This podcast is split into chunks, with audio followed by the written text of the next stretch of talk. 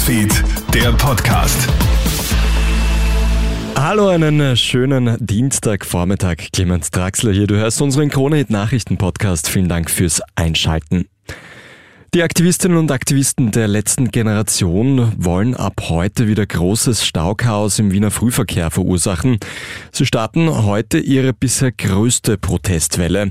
Florian Wagner, Sprecher der letzten Generation. Wir sind seit der letzten Welle im Februar gewachsen. Wir haben jetzt ungefähr doppelt so viele Menschen, die sagen, sie wollen sich beteiligen und mit uns in den Protest gegen die zerstörerische Politik der Bundesregierung gehen. Deswegen werden wir mindestens für drei Wochen eine solche Welle wie im Februar veranstalten Arbeiten, also von Montag bis Freitag jeden Tag in der Früh den Berufsverkehr stören. Inzwischen sollen sich schon so viele Aktivistinnen und Aktivisten der letzten Generation angeschlossen haben, dass eventuell sogar eine vierte Aktionswoche drangehängt wird.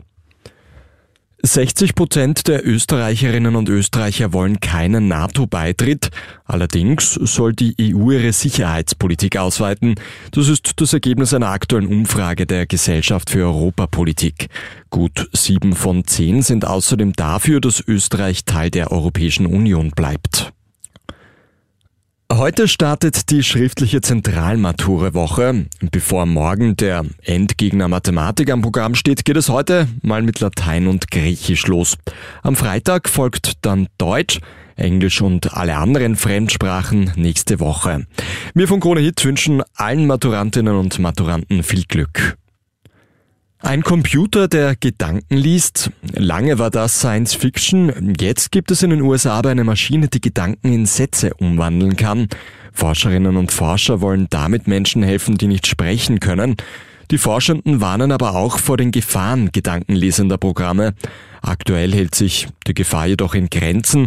Bevor der gedankenlesende Computer eingesetzt werden kann, muss er nämlich stundenlang mit der betroffenen Person trainieren. Das war's auch schon mit dem Kronet Nachrichten Podcast für heute früh. Ein weiteres Update folgt dann am Nachmittag. Einen schönen Tag noch. Krone Hit Newsfeed, der Podcast.